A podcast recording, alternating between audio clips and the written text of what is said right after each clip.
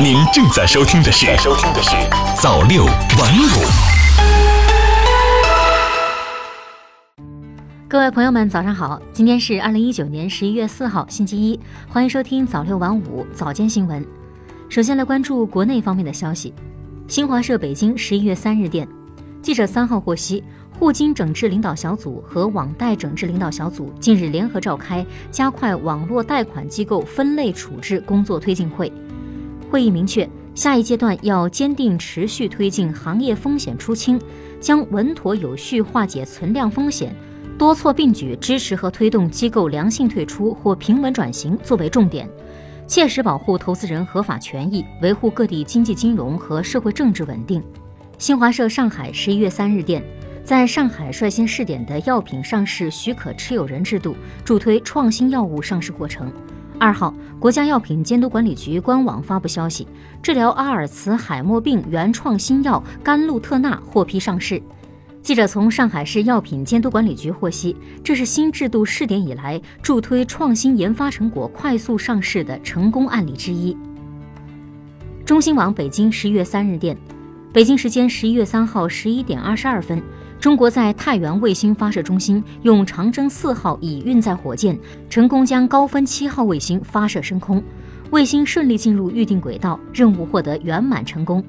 卫星在轨运行后，将在国土测绘、城乡建设、统计调查等方面发挥重要作用，为城市群发展规划、农业农村建设提供有力保障，将进一步提升中国测绘卫星工程水平，提高中国高分辨率立体测绘图像数据自给率。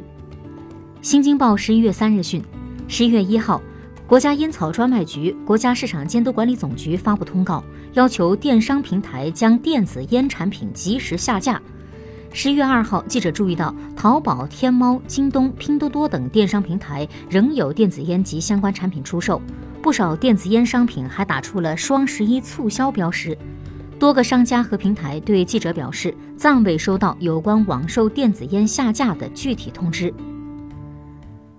北京青年报十一月三日讯，二号，国际公共交通装备与技术展览会在北京开幕。据北京公交 App 运营商启迪公交相关工作人员介绍，年内北京市市民除了可以使用 App 扫码乘坐公交、地铁外，还可以实时查询即将到来的公交车厢拥挤度，与道路拥堵显示类似。公交车厢拥挤度将通过红色、黄色和绿色显示，乘客可以根据实际需求选择乘坐哪一辆车。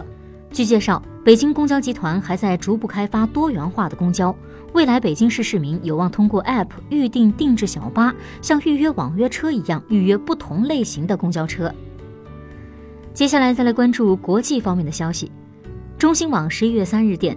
据美国中文网报道。当地时间十一月一号下午，美联社公布了一项民调结果，显示支持美国国会弹劾总统特朗普的选民超过了反对者，给特朗普的白宫连任竞选敲响了警钟。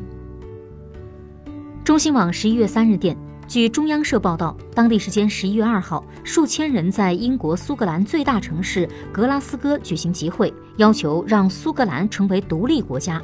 苏格兰首席大臣、苏格兰民族党党魁斯特金发表讲话称，独立目标已近在咫尺。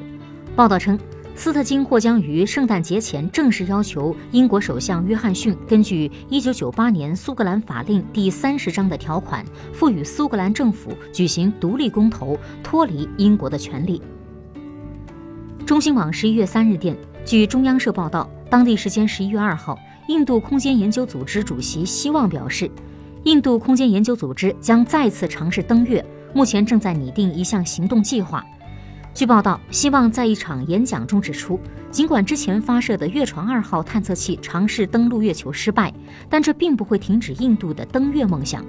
他表示，印度空间研究组织会充分利用这次登月经验、知识和技术能力，让事情往好的方向发展，并在不久的将来成功在月球实施软着陆。希望表示，在未来几个月中，印度空间研究组织还计划发射大量的卫星升空。另外，向太阳发射探测器、送宇航员进入太空等任务都正在按计划进行。好的，以上就是今天早六晚五早间新闻的全部内容了。感谢您的收听，咱们晚间再见。